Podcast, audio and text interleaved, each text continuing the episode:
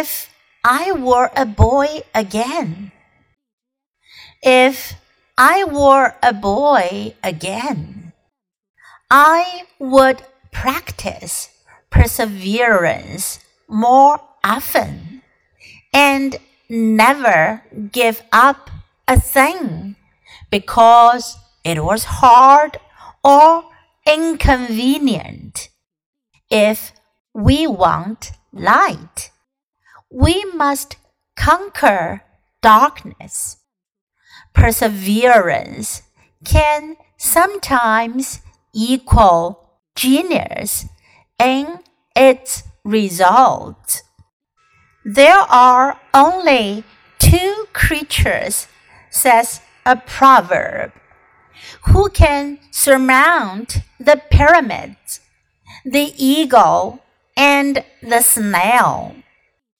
If I were a boy again, I would school myself into a habit of attention.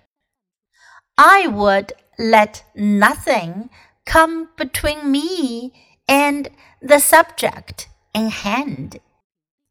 I would remember that a good skater never tries to skate in two directions at once.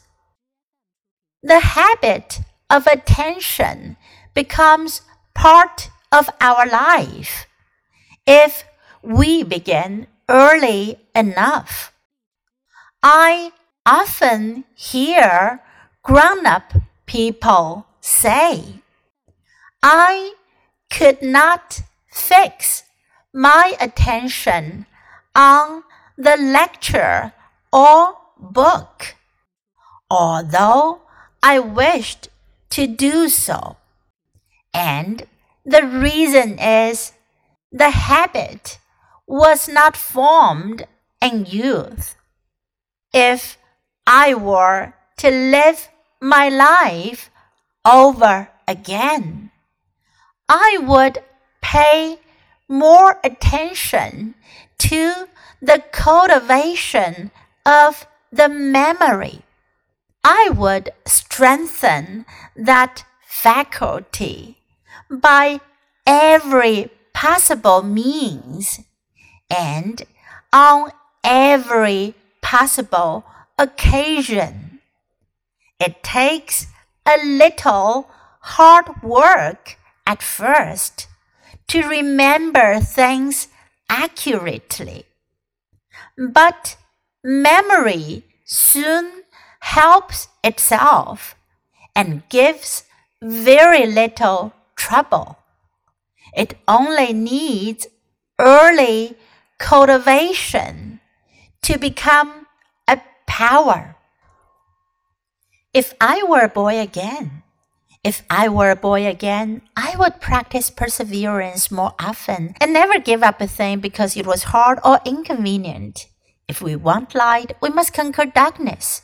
Perseverance can sometimes equal genius in its results. There are only two creatures, says a proverb, who can surmount the pyramids the eagle and the snail. If I were a boy again, I would school myself into a habit of attention. I would let nothing come between me and the subject in hand. I would remember that a good skater never tries to skate in two directions at once. The habit of attention becomes part of our life if we begin early enough.